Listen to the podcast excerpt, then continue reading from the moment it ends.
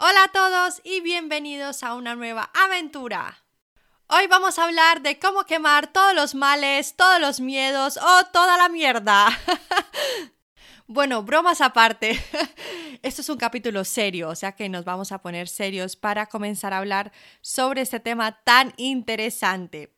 Y es que desde pequeños nos han enseñado o hemos sido inculcados con la idea de que sentirse mal es malo y sentirse bien es bueno. O sea, cuando uno está triste le dicen, oh, bueno, sí, llora, pero ya es como si uno llora mucho, ya es como, bueno, bueno, ya, ya, ya está llorando mucho, suficiente, deja de llorar, hay que estar bien, hay que pensar positivo. Y claro, eso es una idea que uno se le mete en la cabeza y uno dice, wow, me estoy sintiendo mal, entonces hay algo que está mal, o me estoy sintiendo bien, entonces estoy haciendo las cosas bien. Y esta ha sido mi filosofía hasta hace relativamente pocos meses, cuando por fin, por fin me di cuenta de que no hay forma de librarse de sentirse mal. O sea, da igual todo lo que uno mejore en la vida. Da igual si uno está rodeado por personas maravillosas, un trabajo increíble, un proyecto espectacular, bueno, etcétera, lo que uno quiera.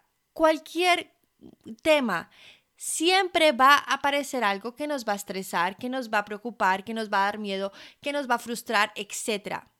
Es más, hace pocos años decidí que cada vez que me comenzaba a sentir medio mal o medio incómoda o medio lo que sea, lo que hacía era ir a comprarme un croissant de chocolate. Sí, un croissant de chocolate, porque me encanta, me encanta el chocolate y cuando está dentro de un croissant y está calientito y está el chocolate derretido, bueno, eso para mí es la perdición, o sea, entonces claro, yo me comenzaba a sentir mal y era como, bueno, pausa, me voy a ir a comprar un croissant de chocolate y claro, eso me ponía súper feliz, era como, wow, wow, wow, wow.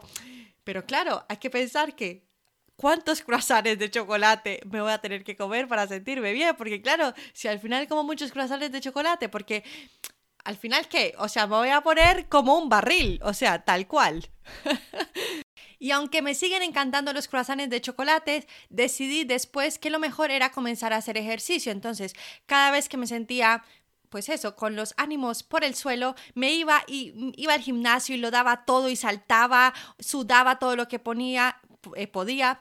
Y claro, eso también me ha ayudado, pero una vez más, en el gimnasio, o sea, para las personas que van, uno se tiene que preparar, ir allí, volver. Uno no siempre tiene todo el tiempo disponible a cualquier hora para ir al gimnasio. Entonces, esa idea la sigo haciendo porque me sigue encantando, al igual que el croissant. Pero he descubierto una nueva manera, que bueno, no es nueva, pero he descubierto la forma de quemar todas las M's posibles. Voy a explicar ahora los pasos y luego explicaré por qué funciona y por qué es importante hacerlo. Paso número uno, estar solo o sola. Bueno, puede haber gente en la casa alrededor o lo que sea, pero lo mejor es estar solo. Paso número dos, coger un papel y un boli o algo para escribir. Paso número tres, soltar toda la mierda que uno tiene dentro de la cabeza.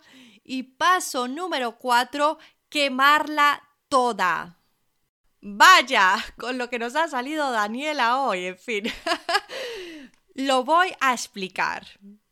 Comencemos desde el punto de vista científico, y es que durante las últimas décadas la psiquiatría se ha enfocado en utilizar medicamentos para cambiar nuestra forma de sentirnos y esto se ha convertido en la nueva normalidad.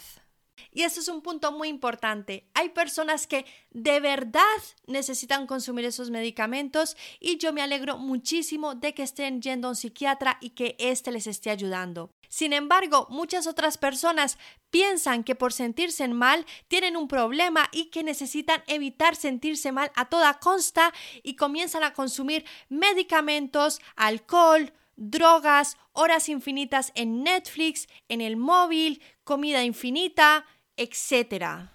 Cosas que en realidad a largo plazo le está haciendo daño a la persona, al cuerpo, a la mente, a absolutamente todo. Y todo esto por intentar escaparse de la realidad.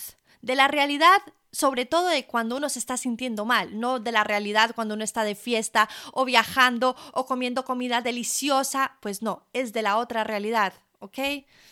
Por ejemplo, en el libro El cuerpo lleva la cuenta del doctor Bessel van der Kolk, Habla acerca de cómo las personas que han sufrido trauma les da miedo sentir sus propios sentimientos, ya que estos sentimientos son ahora su nuevo enemigo. Y aunque pasen varios años y en la mayoría de los casos la persona o situación que generó ese trauma ya no existen, el cuerpo dejó registradas esas emociones. Por ello, su cuerpo y sus emociones son ahora su nuevo enemigo y los hacen sentir constantemente incómodos dentro de sí. Y esto no solo sucede con personas que han sufrido traumas horribles, aunque sí con mayor fuerza, esto también sucede con personas que podríamos llamar que parecen normales, porque aquí todos hemos pasado por momentos difíciles, tristes, incómodos, frustrantes y todo el espectro de emociones negativas que existen en el universo. Y cuando esto sucede, ¿qué sucede? Pongamos un ejemplo sencillo para entenderlo bien. Dos personas discuten, por cualquier motivo, pero tienen una discusión. Una de las personas lo que hace es tragarse todo su enfado y no dice absolutamente nada, pero se le nota a leguas de que está muy enfadado. La segunda persona es todo lo contrario, comienza a soltar barbaridades por la boca de las cuales se va a arrepentir en poco tiempo y luego, como se encuentra enfadado o enfadada, sale a la calle y comienza a discutir con el panadero, con el del supermercado, va donde las amigas, le cuenta todo lo malo que está sucediendo y al final lo que consigue es contagiar de esa negatividad a todo el mundo. ¿Y quién ha respondido mejor a la situación? Ninguno de los dos. Por respeto a uno mismo, uno no puede estarse tragando todo solo. Y por respeto a los demás, uno no puede estarle tirando la mierda a todo el mundo constantemente. ¿Y qué sucede después? Pues la persona que acumula, pues acumula y la persona que se expresa normalmente expresa solo una parte de lo que sucedió y muchas otras cosas también se quedan acumuladas. Ahora, ¿y esto cómo nos afecta? La mayoría de las cosas que acumulamos son generalmente cosas que nos generan estrés y el estrés en un momento puntual es bueno porque nos ayuda bajo ciertas circunstancias. Sin embargo, el estrés a largo plazo o el estrés crónico lo que hace es causar daño a nuestro organismo incrementando el riesgo de sufrir a largo plazo y en muchas ocasiones a corto plazo ansiedad, depresión, problemas digestivos, dolores de cabeza, tensión y dolor muscular, alta presión arterial, problemas de sueño, aumento de peso, entre otras, ya que los procesos del cuerpo se encuentran alterados debido al estrés crónico. Otra forma en la que nos puede estar afectando es que nos encontramos bloqueados en una o varias áreas de nuestra vida, que da igual lo que hagamos o lo que dejemos de hacer, que simplemente no avanzamos y nos encontramos estancados. O también llega un punto donde la persona simplemente explota. ¿Y por qué lo hace? Y muchas veces la explicación es porque exploté. Y es como, ¿y por qué explotó? ¿Por qué explotó? Porque acumuló. ¿Y por qué acumuló? Porque no sacó lo que de verdad sentía. ¿Y por qué no sacó lo que sentía? Porque normalmente era algo malo y las cosas malas las intentamos evadir a toda consta porque no nos gusta sentirlas. No sabemos digerir nuestras propias emociones cuando las emociones son una de las herramientas más poderosas del universo. Y es aquí donde aparece la técnica de quemar todos los males, todos los miedos y toda la mierda. Aunque obviamente existen otras técnicas como por ejemplo la meditación, el baile y la respiración. Y por favor, no confundir la sencillez de estas técnicas con la potencia y el impacto que realmente tienen.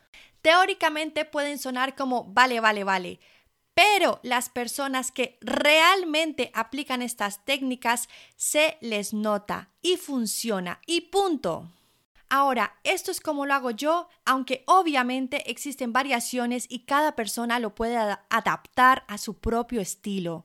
Comencé este episodio contando que hasta hace relativamente pocos meses lo que pensaba era que si me estaba sintiendo mal es que estaba haciendo algo mal o que había algo mal dentro de mí. Y que si me estaba sintiendo bien es que estaba haciendo las cosas bien y había muchas cosas buenas dentro de mí. E intentaba constantemente evitar sentir sensaciones negativas, o si las sentía, trataba de que desaparecieran lo más rápido posible. Sin embargo, somos humanos y las emociones negativas y positivas, o lo que llamamos negativo y positivo, siempre va a existir. Siempre, siempre, siempre, siempre. Así que, ¿qué mejor que hacerse amigo, por llamarlo de alguna manera, del el lado oscuro de uno?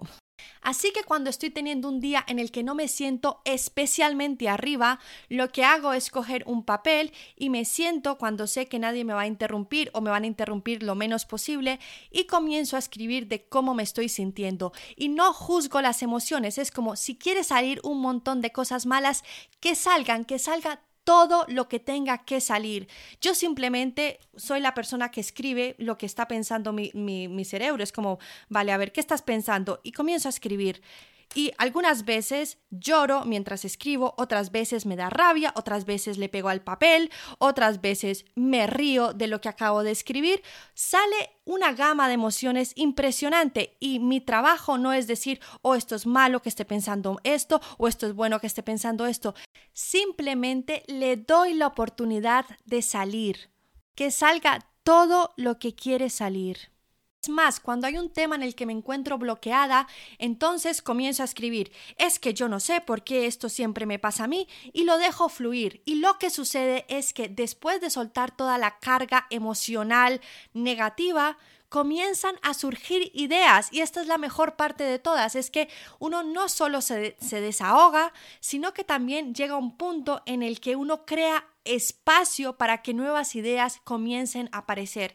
Y esas ideas normalmente las escribo en otro papel porque en el papel en donde me estoy desahogando normalmente lo quemo si tengo un lugar seguro donde quemarlo. Pero todas esas ideas es como, wow, anoche estuve escribiendo y tuve un montón de ideas de cosas nuevas que puedo hacer. Así que uno no solo se descarga, sino que se inspira con nuevas ideas y ahí es donde se encuentra la fuerza del lado oscuro. Y si hay un tema que quiere salir mil veces, que salga mil veces y las que haga falta. Lo más increíble de todo es que cada vez que sale de nuevo, la carga negativa emocional va disminuyendo y es como, wow.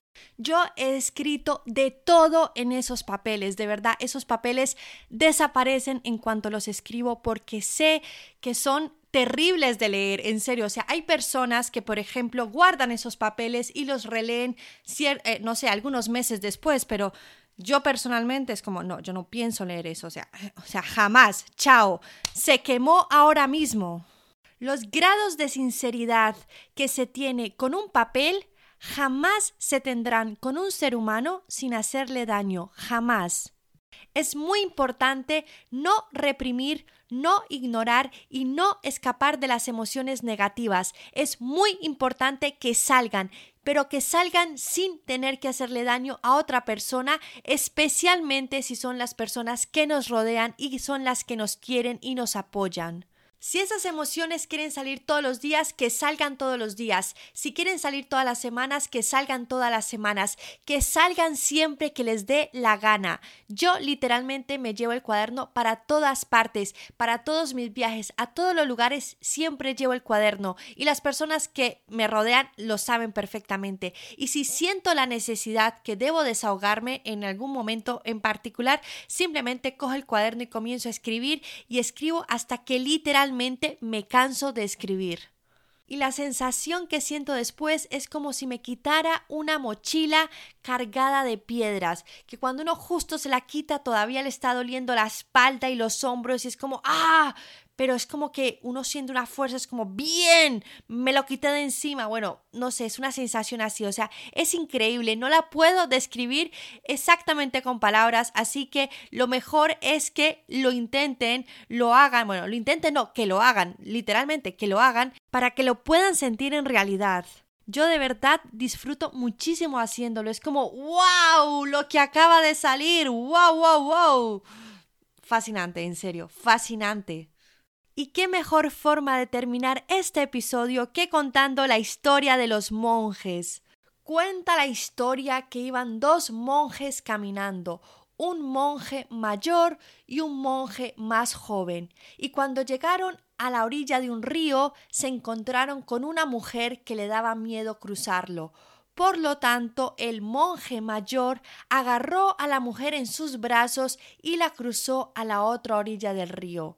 Cuando ambos monjes continuaron su camino, el monje más joven comienza a decirle al monje mayor que había cometido un pecado por haber tocado una mujer y haber tocado sus carnes, a lo que el monje mayor le responde Yo la cargué durante el río, pero tú la sigues cargando en este momento.